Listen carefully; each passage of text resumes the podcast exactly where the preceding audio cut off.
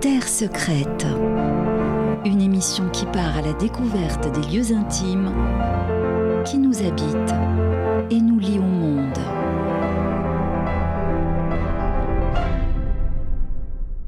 Bonjour à toutes et à tous, bienvenue dans Terre secrète sur Radio Territoria, une émission qui vous propose de partir dans les relations intimes que chaque individu tisse avec son ou ses territoires, les souvenirs de l'enfance, les espaces rêvés, les lieux qui nous attachent, bref, une émission pour les amoureux de leur demeure terrestre. Et pour cette émission, je reçois une créatrice de mode, styliste, connue pour ses vêtements paysages, aériens, cousus à partir des fibres du monde entier, et pour ses teintures végétales et son approche écologique, Marie Labarelle, que je remercie beaucoup d'être ici avec nous. Bonjour Marie. Bonjour Anne-Solange. Marie Labarelle, vous êtes née en 1976 et après un diplôme d'architecte à Strasbourg, vous vous êtes lancée en tant que styliste en 2005. En 2009, le Centre culturel français en Indonésie vous a invité pour enseigner et présenter votre travail de styliste. La rencontre avec les artisans locaux et la découverte de la technique du batik, qui est classée au patrimoine mondial de l'UNESCO, ont profondément enrichi votre approche des textiles. À partir de 2012, vous avez commencé à travailler avec un atelier expert en batik traditionnel dont le savoir-faire se transmet depuis quatre générations. Trois œuvres issues de cette collaboration sont actuellement exposées au Museum of Natural Dye à Daegu, en Corée.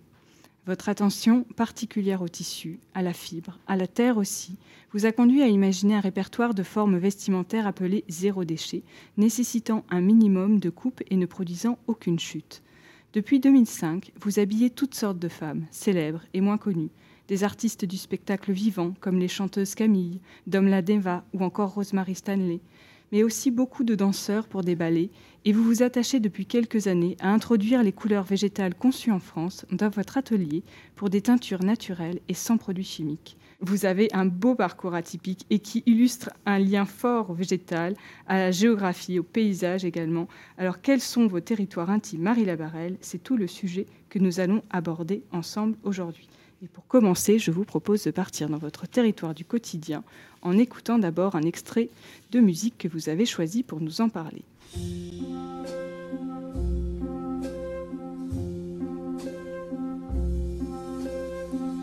True love seed in the autumn ground. True love seed in the autumn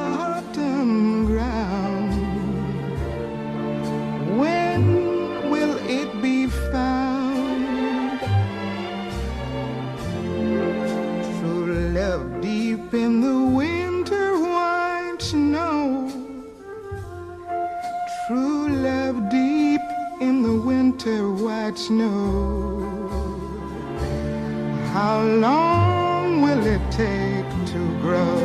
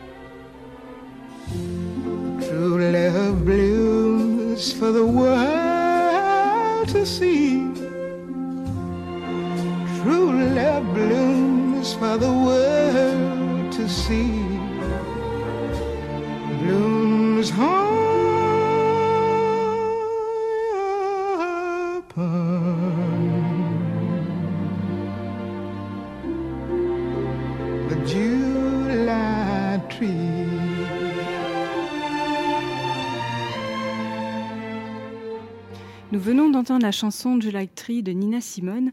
Marie Labarelle, pourquoi avoir choisi ce morceau et qu'est-ce qu'il évoque pour vous? J'adore Nina Simone. C'est vrai, moi aussi, on peut se C'est l'avouer. tellement beau.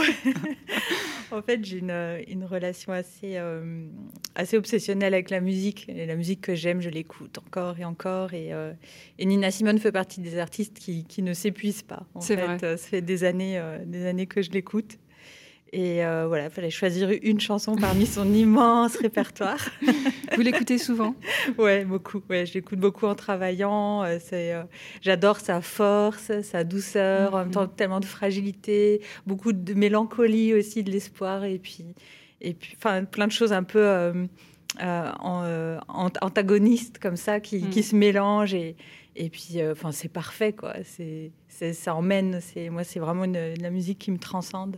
Après, c'est vrai qu'il y a beaucoup de morceaux tristes. Mm. Et, pour l'émission, je voulais, je voulais trouver un, titre. Euh, un titre un peu joyeux, donc j'ai, parcouru mm. euh, la liste à quatre étoiles parmi mon répertoire Nina Simone et July Tree. Bah, c'est, magnifique, c'est, c'est l'amour et la nature mm. et, l'éclosion et, et, puis les saisons qui passent. Euh. Est-ce que vous habitez, Marie J'habite euh, dans le parc naturel du Perche. Et euh, c'est vrai que July Tree, ça évoquait ça aussi, mais ça, ça fait pas très longtemps. J'ai déménagé là-bas il, y a deux ans. Mhm. Euh, et, c'est vraiment voilà, la redécouverte de la nature et du rythme, surtout de la nature.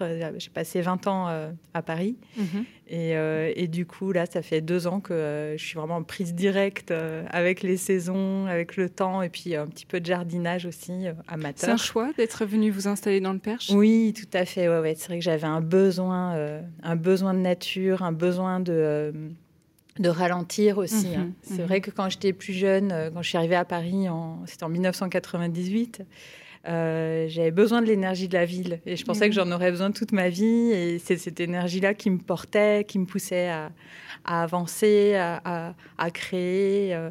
et puis, et puis il y a eu un moment, il y a eu un point de bascule et je me suis rendu compte que c'était l'inverse. En fait, mhm. j'avais plutôt besoin de l'énergie beaucoup plus douce et lente de la mhm. campagne euh, pour être bien et, pour travailler euh, toujours, euh, continuer, continuer mes recherches. Et donc voilà, j'ai mis en place ce projet de néo-rural. Et à quoi ressemble votre maison alors, ma maison, c'est une, c'est une maison traditionnelle, percheronne. C'est une mhm. longère en fait, mhm. qui est construite en, en ossature bois et, et silex avec, avec des enduits. Et euh, voilà, donc comme son nom l'indique, elle est très longue. C'est pas l'habitat euh, le plus facile à chauffer, mais par contre, euh, sa longueur fait qu'elle est toute ouverte sur le sud-ouest et, et, et, sur le jardin. Et, quand les beaux jours arrivent, là, c'est un bonheur voilà, d'ouvrir les fenêtres. Et... Qu'est-ce que vous préférez dans votre maison? Le jardin. Mhm. en fait, euh, en, la visitant, euh, en fait, euh, j'étais avec ma, compagne dans le jardin et, et, je sais pas, il y avait une, mini topographie comme ça. On était parce qu'il est un petit peu, un peu, un peu, un peu courbe le, terrain et, et j'ai dit. Oh, c'est un site extraordinaire. Hmm. Pourtant, il n'a rien d'extraordinaire euh, dans le parc naturel régional du Perche.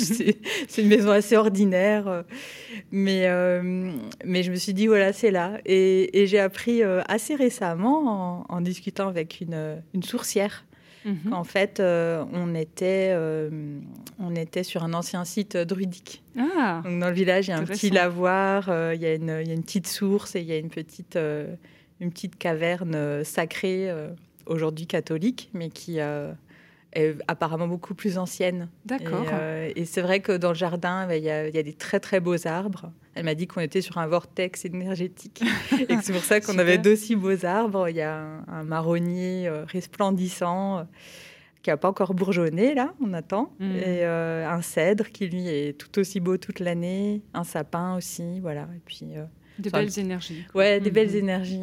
Quelle est votre pièce préférée dans cette maison? Alors c'est euh, bah, c'est mon atelier. Alors racontez-nous à quoi ressemble votre atelier. Euh, alors euh, en fait donc la, longère historiquement était construite pour un seul niveau avec mhm. en haut le, fourrage, mais voilà elle a été elle a été rénovée il y a quelques années et j'ai installé mon atelier donc au premier étage sous les combles. Et euh, donc, euh, c'est, je l'appelle un peu ma, cathédrale. Ah, très bien. Alors, c'est un grand mot, mais c'est pareil. C'est, une maison percheronne ordinaire, mais voilà, il y a une, jolie charpente et, euh, et, donc il y a beaucoup de, il y a beaucoup de hauteur et les fenêtres sont, sont, très hautes, donc j'ai pas vraiment, j'ai pas vraiment vu sur sur l'extérieur. J'ai plutôt vu sur le ciel, hmm. mais c'est parfait du coup pour l'introversion C'est l'endroit où je me sens bien, où j'écoute Nina Simone, Mm. le bruit des machines à coudre. J'ai un très grand plan de travail et je peux tourner autour de mon plan de travail, ce qui était impossible après toutes ces années Oui, à Paris, Paris, bien dans des petits ateliers. Oui. donc, euh, donc voilà, c'est euh, spacieux, c'est paisible et, euh, et c'est un endroit où, où je me sens très bien. Et alors, vous avez euh, ramené un objet pour euh, nous parler de votre territoire de vie. Mhm. Quel est-il alors cet objet? Euh, alors ben, là, je suis un peu dans une, une phase de transition. Donc Ouais. c'est c'est pas vraiment un, un objet euh, qui est là pour parler de lui-même, mais, mais c'est plutôt euh, un objet qui va évoquer la suite ou les Mhm. choses à venir. En Mhm. fait, c'est mon, mon carnet de travail en teinture végétale. Donc en fait, c'est euh, un, petit carnet de notes, mais dans lequel je colle. euh, Est-ce que vous pouvez le montrer Oui, bien à la caméra En comme fait, ça On le voit, voilà. Super. Voilà. C'est effectivement des petites, euh, des petites bandelettes de tissu C'est des petites vignettes de qui tissu sont euh, colorées. Donc Ouais. ça, c'est ça, c'est des vignettes de teinture végétale, c'est ça? Oui, c'est ça. En fait, euh, c'est mes- mon- le dernier nuancier là, que j'ai euh, que j'ai produit euh, avec avec différentes plantes. Et en fait, c'est ce qui me permet de de. En fait, c'est un peu comme euh, de créer une gamme, et c'est ce qui me permet en fait de travailler après à plus grande échelle. Donc, je vois un peu les, euh, les différents euh, les, les différentes réactions des plantes en fonction du tissu que j'ai choisi, aussi leur euh, leur harmonisation, aussi comment elles se elles se mélangent. Si je mélange par exemple la, la gaude et la garance, qu'est-ce que j'obtiens sur ce tissu dans ces conditions données. Et en fait, ça me permet de, de projeter la suite. En fait, c'est Mhm. donc c'est c'est pas tant cet objet que je ramène, mais c'est plutôt le rêve du, du pro- de la prochaine création euh, qu'il incarne. Et euh, donc euh, voilà, j'ai envie de, de démarrer une petite collection de, euh, de foulards à partir de cet orgue de couleurs. Ah, C'est chouette. C'est des, plantes et des, des fleurs qui viennent de votre jardin ou de, des environs? Comment- non, alors je me suis pas encore lancée dans la, la culture et la cueillette. C'est la prochaine étape. oui, peut-être. ouais. En tout cas, à titre expérimental, évidemment, ça me fait très envie. Euh, après, c'est vrai que pour, euh, pour réaliser des teintures, il faut euh, quand même des qualités particulières de plantes. En tout cas, Mhm. la, la manière dont moi je les envisage est quand même à une échelle, on va dire, avec une petite production, quoi, Mhm. pour, pour pouvoir répondre à la demande de mes clientes. Donc, moi, je travaille avec une société qui s'appelle Greening, qui est basée dans le sud de la France et qui est spécialisée en préparation d'extraits végétaux. Donc, euh, D'accord. en fait, euh, eux, ils, ont une, une expertise incroyable de, de plantes et, et de plantes à couleurs, bien sûr. Mhm. Et, euh, et j'achète les, les poudres chez eux. Ça ne veut pas dire que le travail est déjà fait. Il y a encore beaucoup d'étapes derrière. Eh oui. Mais, c'est vrai que euh, entre, euh, entre travailler à partir d'extraits et aller récolter la camomille à la main dans les champs, et Mhm. Mhm. là, on est plus dans la démarche très, très expérimentale à, à petite échelle. quoi. Ouais. Bon, mais c'est dé- c'est déjà, bien de vous lancer dans la teinture végétale. Très courageux, n'est-ce pas de- de- oui, c'est courageux parce que c'est physique. Ouais, ouais, c'est c'est ce que physique. Il y a beaucoup d'obstacles. C'est euh, c'est pas, ça n'a pas forcément une bonne réputation. euh, Mm. euh, on peut croire que ça tient moins bien. Ou... Mais pour moi, c'est c'est c'est fondamental en fait. Mm. Enfin, c'est vraiment euh, euh, la, la reconnexion ultime avec le paysage, Bien justement. sûr, Mm. c'est vrai. Donc, vrai. euh, et puis, je pense que c'est une solution d'avenir, pas par rapport à notre surconsommation actuelle. hein. C'est impossible de, de teindre tous les vêtements de la planète aujourd'hui avec des plantes. Ça, ça ferait plus de dégâts qu'autre chose. Mais, mais à l'échelle à laquelle je travaille, c'est tout à fait possible. Mm. Et, et, euh, et je pense qu'il y a des, des solutions d'avenir euh, à penser dans ce domaine. euh. Oui, c'est vrai.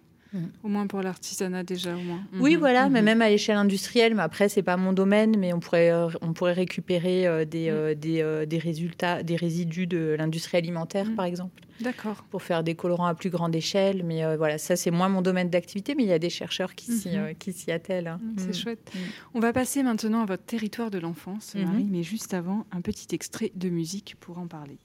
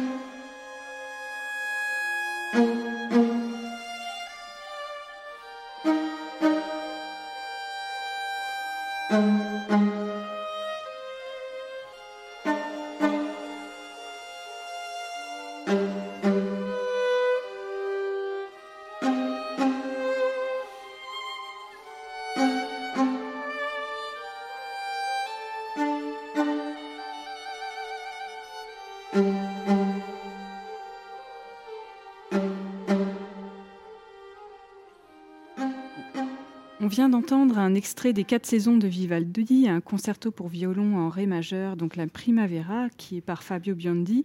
Marie Labarelle, quel souvenir d'enfance cette musique vous évoque en particulier? Alors, euh, dans ma famille, on n'écoutait pas trop de musique. D'accord. Euh, mais j'ai eu la chance euh, de, de, recevoir, je pense à Noël, une, une, petite cassette comme ça de, de, Vivaldi pour les enfants. Et en fait, j'ai écouté ça en boucle toute mon enfance. Ah, et, et euh, bah, en fait, euh, bah, c'est un peu comme Nina Simone. Je veux dire, c'est des musiques qu'on a tellement entendues, mais, mais en même temps, enfin, elle, elle ne parvient pas à me lasser. Mmh. Euh, mmh. C'est c'est pour toute la vie, je pense, que ça, ça accompagne. Où est-ce que vous l'écoutiez? Où est-ce que vous avez grandi? Dans ma petite chambre. Mm. Ouais. C'était une maison? C'était une maison. Euh, alors, moi, je suis née à, à Bâle, euh, en Suisse, mais j'ai grandi euh, sur la frontière, côté français. J'habitais une, une, maison avec ma famille, une grande famille. J'ai cinq frères et sœurs. Ah oui, en effet. Et, et donc, en fait, c'est une, une petite ville de la banlieue de Bâle, mais, mais côté français. Mon père travaillait dans l'industrie chimique. Mm-hmm. Euh, parce que c'est vraiment un, un, bassin euh, industriel. Mm. Quoi. Faisait des colorants euh, chimiques, d'ailleurs. Ah bah voilà, tout s'explique. ouais. Je sais pas, c'est un petit, un petit pied de nez à l'histoire. Et donc, c'est une, une, petite ville frontalière qui s'appelle Luningue. Et, et c'est plutôt, plutôt urbain, donc, mais j'avais la chance que derrière, la, derrière le jardin de la maison, il y avait un, un bois, en fait. Ah oui.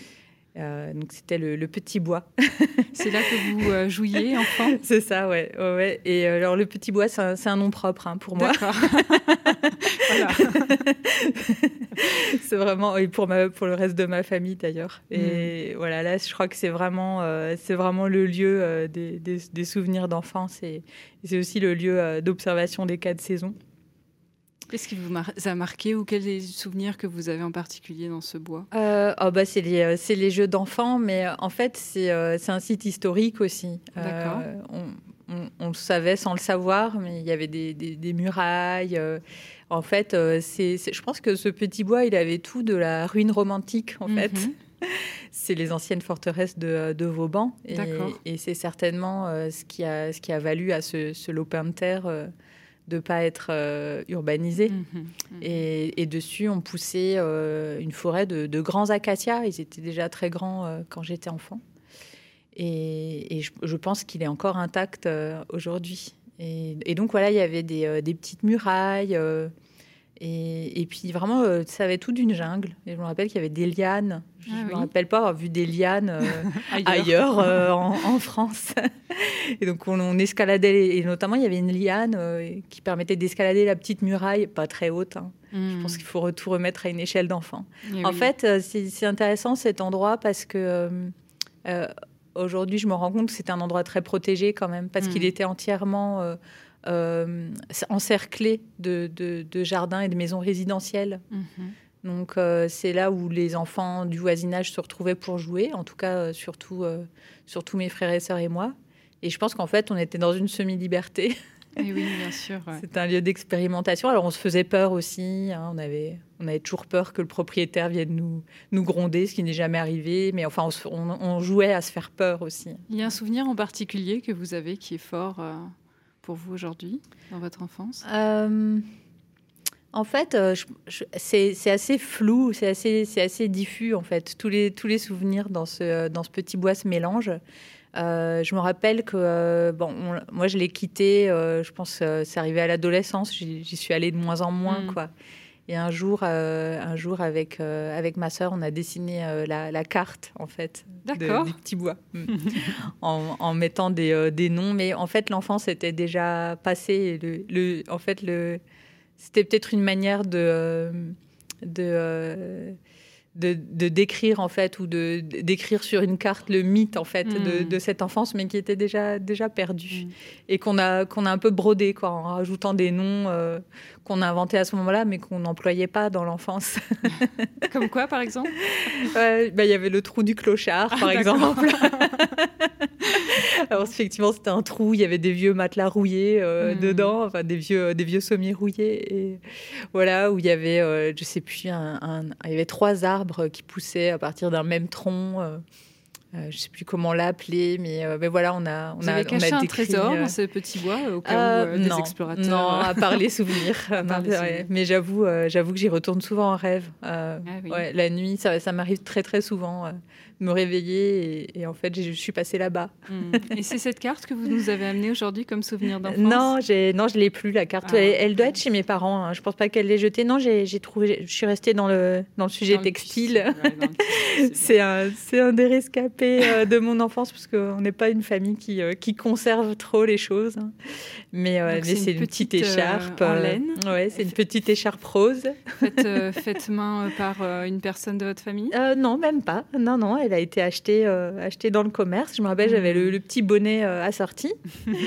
Et euh, voilà, c'est tout simple, mais c'est tout mignon. ouais. C'est le seul vêtement qui me reste de, mon enfance. Ouais, C'est ouais. chouette. Bah, une écharpe, c'est finalement un peu ce que vous faites aussi dans vos créations aujourd'hui. Donc il y a encore un lien Oui, entre sûr, l'écharpe, le foulard et. Oui, c'est pour ça Enfance que c'est peut-être pour ça que Mhm. je l'ai que je l'ai gardé d'ailleurs. Je pense que ça m'est arrivé même encore de la porter un peu plus jeune.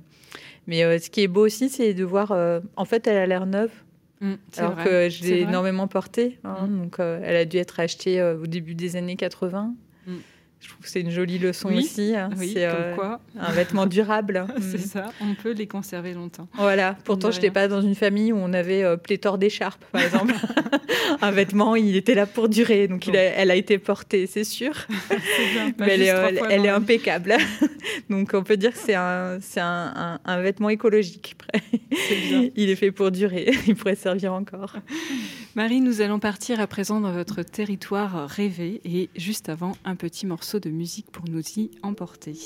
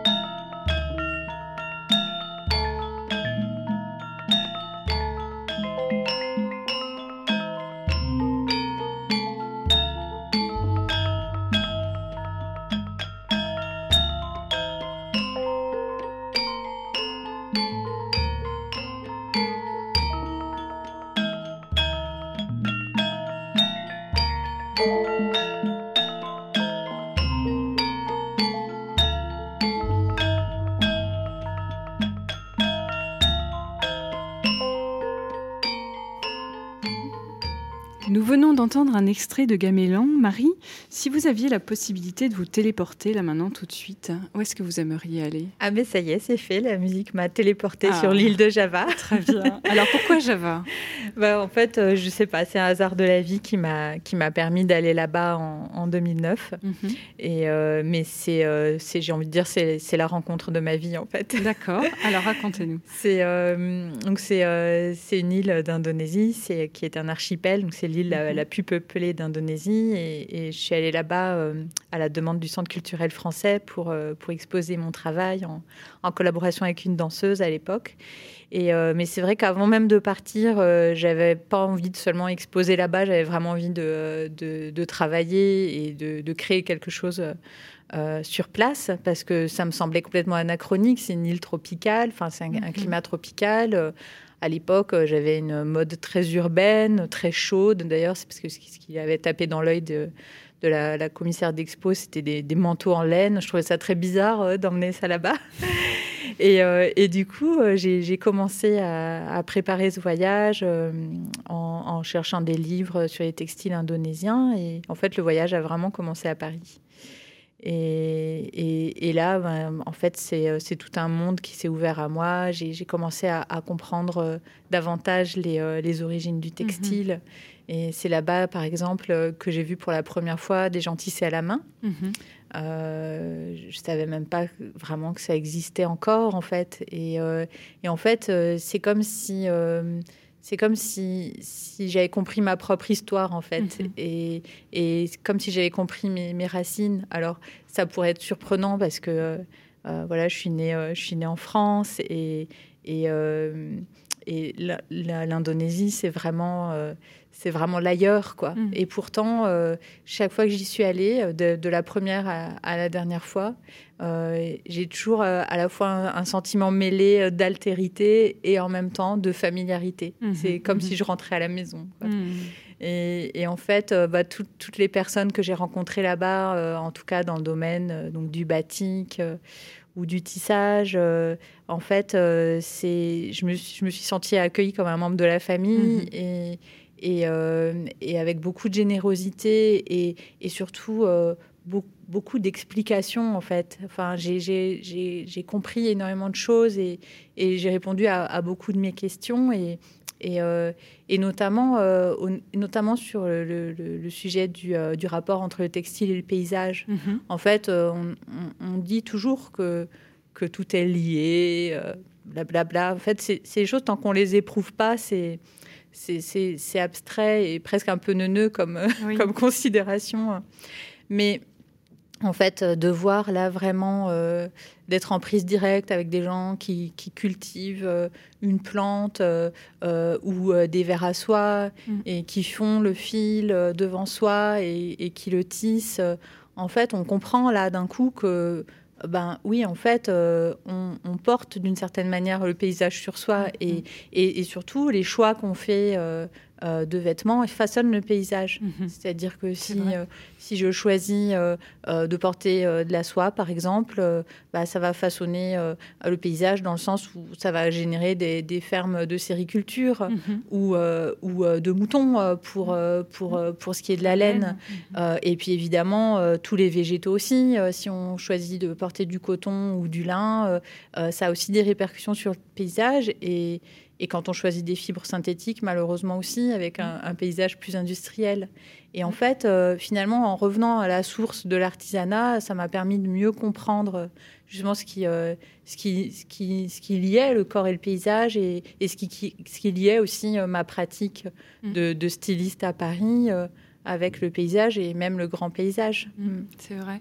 Et donc là, vous avez choisi de nous amener une dernière euh, étole. J'ai l'impression que c'est euh, donc un tissu qui, qui viendrait de, de Java. Oui, Voilà. en fait, c'est euh, c'est c'est sublime, vous allez Ouais, c'est voir. très beau, ouais. Ouais. Mm.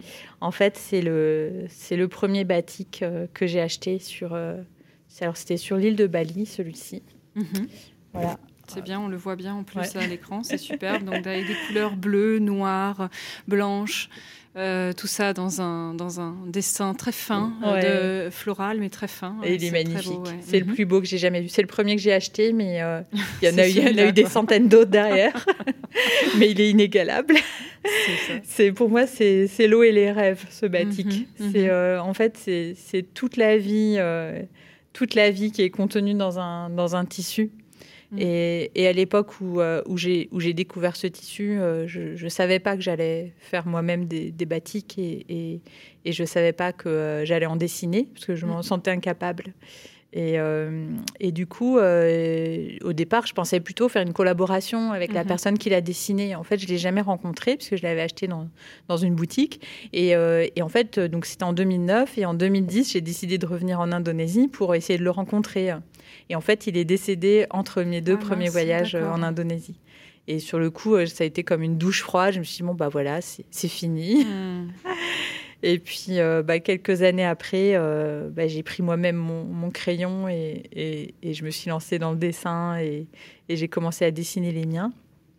Jamais aussi beau que celui-là, mais en fait, c'est voilà, c'est du coup, il incarne bien le rêve, en Mm. fait, ce- cette sorte d'idéal euh, inaccessible et, et cet objectif qu'on se qu'on se fixe aussi euh, et voilà, qui c'est un objectif que j'atteindrai jamais, mais qui m'a permis d'aller vers euh, Mm. vers d'autres choses, quoi. Mm. Ouais, c'est très beau.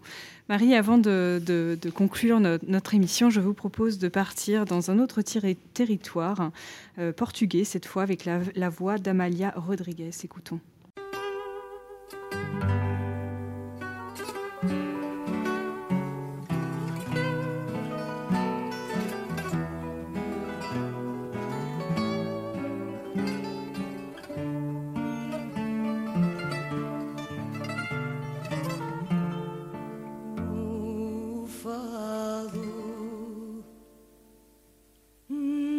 Nasceu um dia quando o vento mal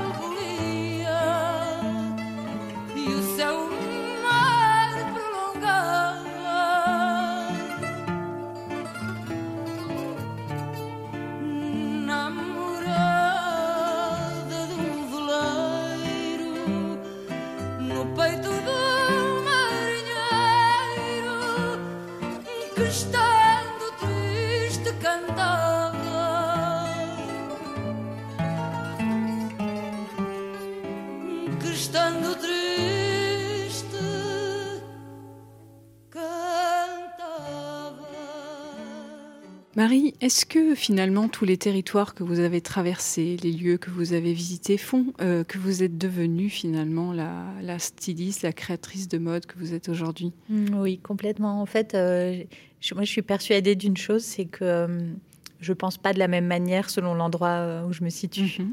Et, euh, et c'est ce qui m'a complètement bouleversée euh, la première fois que je suis allée aux Antipodes sur l'île de Java, où je, me- je me, je me suis dit, en fait, euh, si je vivais là, je, je serais quelqu'un d'autre et je Mhm. penserais différemment. Et j'ai eu la chance d'y sé- d'y séjourner euh, euh, plusieurs, euh, plusieurs mois, euh, sur plusieurs séjours. Et euh, j'ai vu comment cet endroit m'a transformée. Mais là, c'est vraiment l'expérience extrême, parce que bon, c'est vraiment un autre monde hein, par Mhm. rapport à, à l'Europe, et c'est de l'autre côté du globe. Mais, mais même en France, je vois bien que, voilà, selon l'appartement que j'ai habité ou, Mhm. Ou, euh, ou, euh, voilà, l'espace, les espaces que j'ai parcourus, en fait, euh, moi, je suis persuadée qu'ils façonnent mon imaginaire, Mhm. ils façonnent mon rapport au corps. et évidemment, ils façonnent ma, ma création. Mhm. Alors, c'est pas forcément qu'il faille chercher l'endroit où on soit bien. Je me suis rendu compte que parfois les contraintes, euh, y compris spatiales, euh, peuvent être vraiment euh, prolifiques. Mm. J'ai vécu par moments dans des toutes petites chambres d'étudiants où j'ai eu une vie extrêmement intense et, et, et voilà. Et, et, et ça questionne aussi la notion du confort. hein. Est-ce Oui, qu'on a vraiment besoin euh, est-ce qu'on a vraiment besoin de, de, de tout ce dont on rêve pour, Mm. euh, pour créer et pour avancer? Euh, Non, pas forcément. En tout cas, c'est sûr que euh, notre environnement est complètement déterminant Mm. par rapport à, à- au, au ressenti, au- aux rêves, aux projections et, au- et aux projets qu'on peut Mm. faire. Et, et, et- et c'est important de questionner ça, en tout cas. Tout à fait, Ouais. c'est vrai. S'y sentir bien. en Voilà, effet, ouais. On choisit pas forcément où on est, mais en tout cas déjà conscientiser euh, Oui, oui. euh, l'espace qui nous entoure et, euh, et, et notre rapport à celui-ci. Mm. Et, et, euh, et je pense que ça, ça, ça permet aussi de prendre du recul et de la distance et, et aussi d'être friand d'expérimenter Mm. différentes Mm. choses. Euh, euh, moi, je sais que j'ai beaucoup aimé déménager dans ma vie. Ça m'a beaucoup apporté, en fait. À chaque fois, une nouvelle, euh, nouvelle tranche de vie qui commence. Là, j'ai l'impression que je vais prendre un peu racine quand même dans Ouais, le parc c'est naturel du Perche. c'est pas mal aussi dans sa vie de prendre racine. Oui, c'est sûr, c'est important aussi. Mais euh, voilà, à chaque Mm. euh, période, euh, ses besoins aussi. hein. Mm. Mm. Merci beaucoup, euh, Marie Labarelle, d'avoir été Merci, avec Anne nous euh, aujourd'hui. C'était vraiment un plaisir de vous entendre sur vos confidences territoriales. Je rappelle votre travail qui est euh, visible en ligne hein, sur le site marielabarelle.com et puis avec toute une actualité très riche hein, que je recommande à nos auditeurs de- de- d'aller voir, d'aller visiter. Encore merci à toutes et à tous de nous suivre sur Radio Territoria et à très bientôt. Terre secrète. Une émission à réécouter et télécharger sur le site et l'appli Radio Territoria et sur toutes les plateformes de streaming.